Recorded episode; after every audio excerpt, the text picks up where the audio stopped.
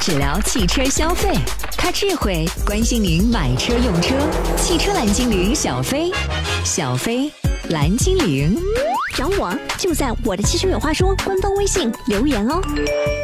蒋先生前段时间在福州马尾天行福特全款十万两千三百一十八块钱买下福睿斯，向我反映一个自己的疑问，说是奇怪呀，之前经销店承诺好，说的是买车给我导航的，可是车子到手了，到现在就差这个承诺没兑现了，来回沟通了好几趟。蒋先生说，为什么我要个导航这么周折呢？4S 店一名销售女主管跟自己讲，我们先把您的购置税给退一千块钱，打到您的账户里边，然后您再把这一千块钱。啊，转打给我们，这样的话呢，导航就归您了。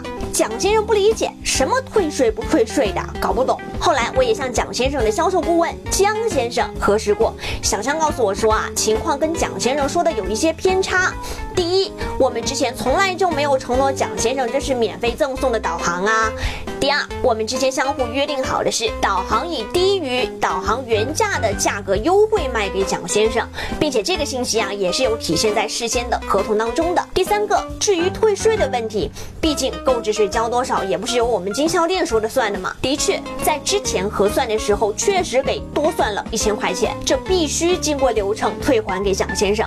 最后说白了，也不是说这个退完的钱再交给我们的意思，这两件事儿啊一不一码。最后。这件事情啊，倒是落实清楚了。其实，在蒋先生事先缴纳的全款的金额当中，实际上是已经包含了总共一千两百块钱，双方之前有过协商的导航价格。只不过销售主管在信息的获取和传达上有一些偏差，导致跟蒋先生沟通不顺，让车主犯迷糊了。还有一位黄先生之前留言说到一起自己发生在三环金鸡山隧道当中的事故，自己的奥德赛车撞到了这个前车掉下来的一米左右的钢管，前保险杠和原车装饰条损坏，车损两千多块钱。在后台登记的时候说，平安保险公司怎么这样啊？明明事故发生了，怎么还说我无现场只赔七成呢？后来我就打电话跟黄先生确认，确认的时候黄先生导师告诉我，保险公司啊在他的再三沟通下，最后是给赔了。我说怎么再三沟通啊？黄先生说这个我说不赔就投诉你。哎呀，这种做法我们真的是不提倡。咱们有事儿说事儿，有理说理，对不对？我就问黄先生，您难不成是人和车都离开事发现场了？还真是。黄先生说也这也不算离开现场呀，只不过我把车开出了隧道呀。然后然后我那个这个行车记录仪，隧道里面都是黑黑的样子嘛，这个仔细瞅也瞅不出什么事故啊、钢管啊之类的，保险公司就给。拒赔了，这都还能全赔？黄先生，您还是庆幸吧。要我说，换我我也不全赔。第一个，发生事故当下，车辆危险警示灯亮起来没有啊？第二个，三角警示牌按照规定摆放了没有呢？